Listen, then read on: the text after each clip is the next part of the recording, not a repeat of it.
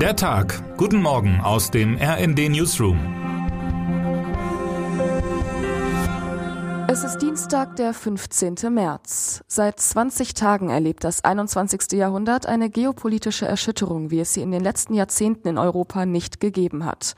Putins Krieg mit nicht enden wollenden Raketenangriffen auf Wohnhäuser, schwere Artillerie nahe Atomkraftwerken und einer nie dagewesenen Propagandamaschinerie im Internet hat nicht nur weite Teile der Ukraine zerstört, sondern auch die Illusion von Frieden und Stabilität im Westen.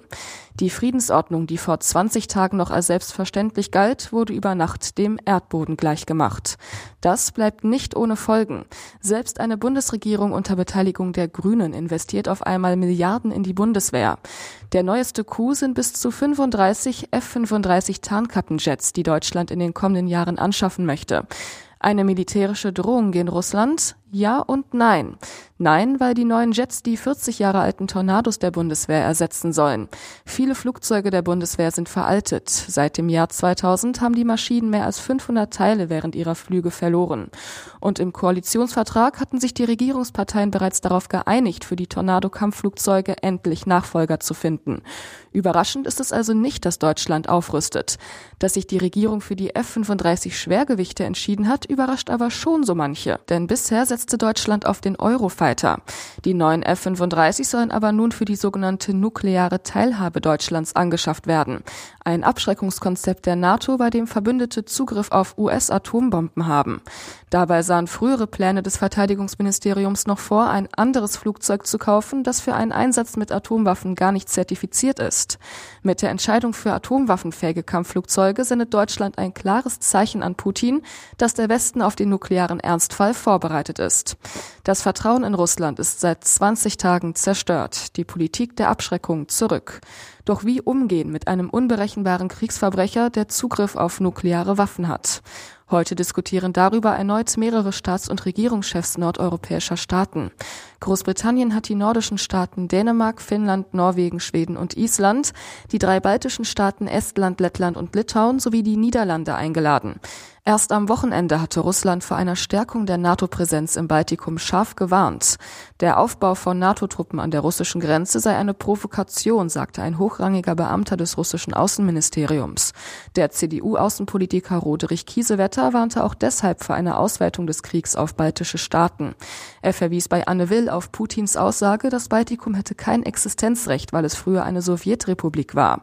Das müssen wir ernst und wörtlich nehmen. Bundeskanzler Olaf Scholz erklärte am Montag, mit jeder Bombe entfernt sich Russland mehr aus dem Kreis der Weltgemeinschaft. Doch selbst wenn Putin seinen Krieg beenden würde, die Welt hat das Vertrauen in Russland längst verloren. Russland wird in den nächsten Jahren kein normales Verhältnis zum Westen einnehmen können, ist sich der Kölner Politikwissenschaftler Thomas Jäger sicher. Der Professor für internationale Politik und Außenpolitik sieht Russland in einer Sackgasse. Aufs Schärfste vom Westen sanktioniert sei Russland jetzt auf China angewiesen und werde zum Tributstaat Chinas, sagte er dem RND. Von den Bestrebungen, sein Land als dritte Weltmacht zu etablieren, sei Putin längst weit entfernt. Russland kann aus dieser Sackgasse nur heraus, indem es die Flucht nach vorne ergreift und das Verhältnis zum Westen repariert. Das halte er aber unter Putin für unmöglich. Sicher ist derzeit nur eins, es wird eine Zeit nach Putin geben. Termine des Tages. Auch heute müssten sich Flugreisende auf Ausfälle und Verspätungen infolge von Warnstreiks einstellen. Die Gewerkschaft Verdi weitet die Arbeitsniederlegungen des Luftsicherheitspersonals aus. Betroffen sind die beiden größten deutschen Flughäfen Frankfurt und München, aber auch Hamburg, Stuttgart sowie Karlsruhe Baden-Baden. Bundesinnenministerin Nancy Faeser von der SPD stellt in Berlin ihren Aktionsplan Rechtsextremismus vor. Das Bundesverfassungsgericht veröffentlicht seine Entscheidung über die Klagen gegen das europäisch-kanadische Handelsabkommen CETA. Kritiker des Abkommens hatten 2016 breiten Widerstand mobilisiert. Hinter zwei sogenannten Bürgerklagen stehen insgesamt fast 200.000 Unterstützer. Wer heute wichtig wird. Dirk Messner, Präsident des Umweltbundesamtes, stellt die Prognose der klimaschädlichen CO2-Emissionen für das Jahr 2021 vor.